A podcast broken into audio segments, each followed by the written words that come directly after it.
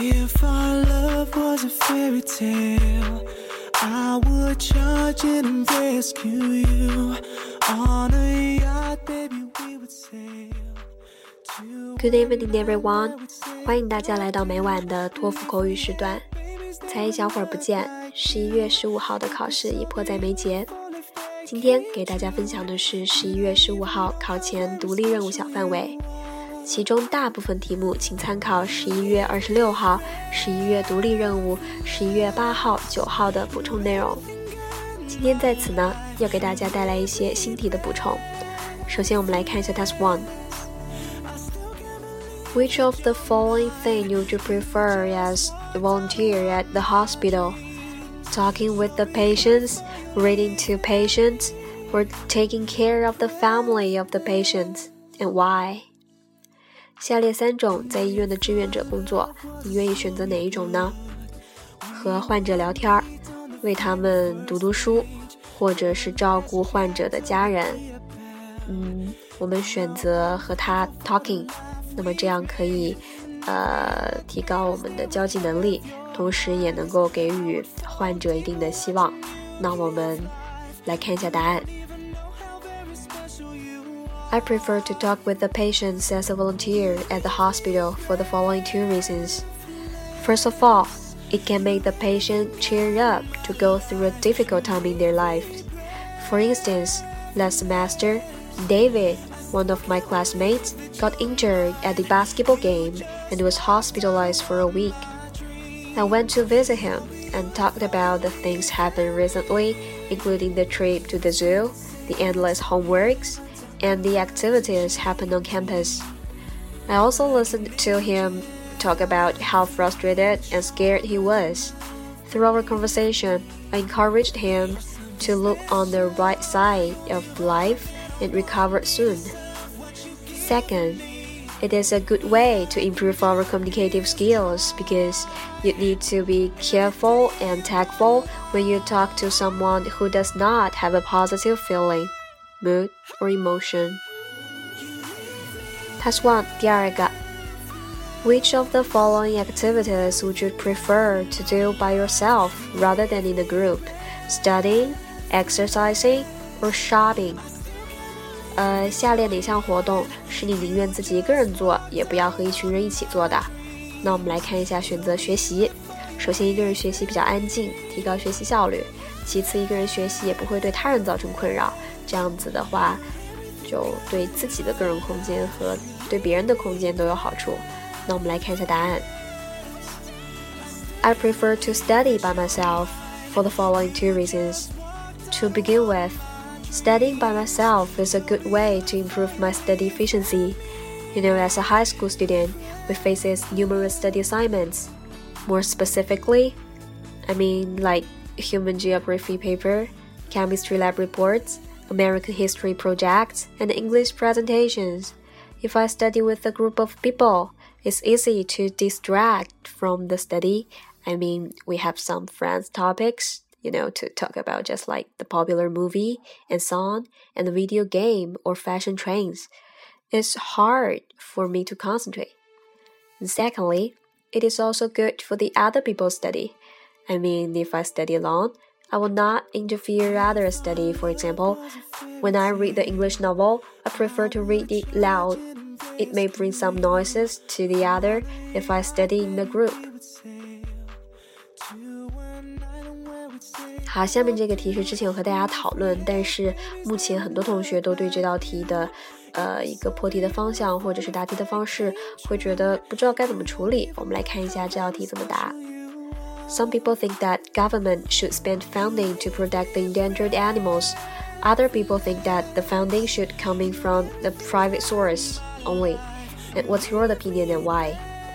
有些人认为，呃，政府应该多出点钱来保护这种濒临灭绝的动物，而其他的人却认为，这些钱是不是从民间、从私人的口袋里出来会更好呢？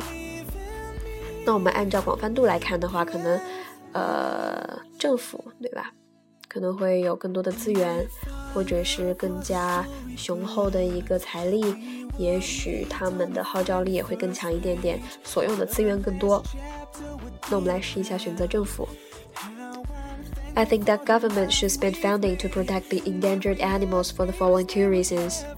To begin with, the government has more resources to protect the animal. I mean, government has the well-trained groups to protect the animal, the professional medical team to prevent and treat the disease of the animal, and some famous biologists to ensure that the animal can reproduce the offspring. Secondly, government has a wider advertising effect it can promote the idea of protecting the animal on the TV program, on the internet, and broadcast it through radio or newspaper to make more people concerned this issue. 啊，以上是刚刚 Test One 补充的题目，现在我们来看一下 Test Two。Test Two 第一个新增题：Do you agree or disagree with the following statement? Teachers should make their class interesting, and why? 你是否同意以下观点呢？作为一个老师，他们需要把他们的课堂变得非常的有趣。你同意吗？然后为什么呢？那我们肯定选择要让这个课堂比较有趣嘛，对不对？这样可以吸引学生，让学生的学习的主动性更加高一点，同时啊，也对老师本身的一个 reputation 和认可度可能会有一定的好处。那我们来看一下答案。I would definitely say that teachers should make their classes interesting. And here are my two reasons. Firstly, interesting class can motivate the students study actively. I mean, if the teacher is lecturing American history, then the teacher can play the history movie to the students. When the teacher is talking about the knowledge of amphibian, then she can show a live frog to the students. And as the teacher is teaching students how to observe the plants, then the best way is going outside to watch. So only in that way can students show interests in the class and study actively. Secondly, it is good for the teacher's reputation. If students like teachers' classes and can study well, they will like the teacher and give a high appreciation to the teachers.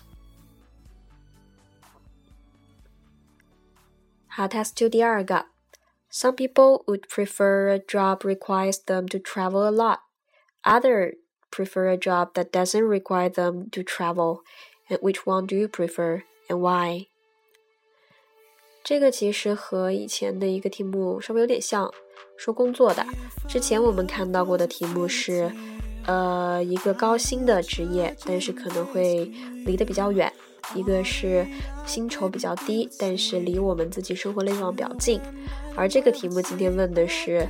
呃，一个工作它要求你到处跑，可能需要出差；而另一个工作呢，只有很稳定，不需要变动，不需要走动。那你喜欢哪个呢？我们经常看到 travel 这个词，那么肯定可以说拓宽视野啊，或者是去不同的地方看到不同的人，可以交到更多朋友。那我们来选择 travel，试一下答案。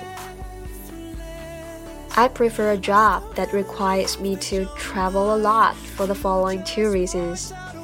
To come up with, it can broaden my horizons. After I finish my job, then I can use my spare time to visit different places to have a fun. For example, if I can have a business trip to Hong Kong, then I can enjoy the Disneyland or shopping in Hong Kong. If I need fly to the American, then I can watch the great film making factories Hollywood or watch the NBA game in person, or even meet my favorite stars like Kobe Bryant. It can bring me more opportunities to, to see the world. Secondly, I can also make a lot of friends. Traveling a lot.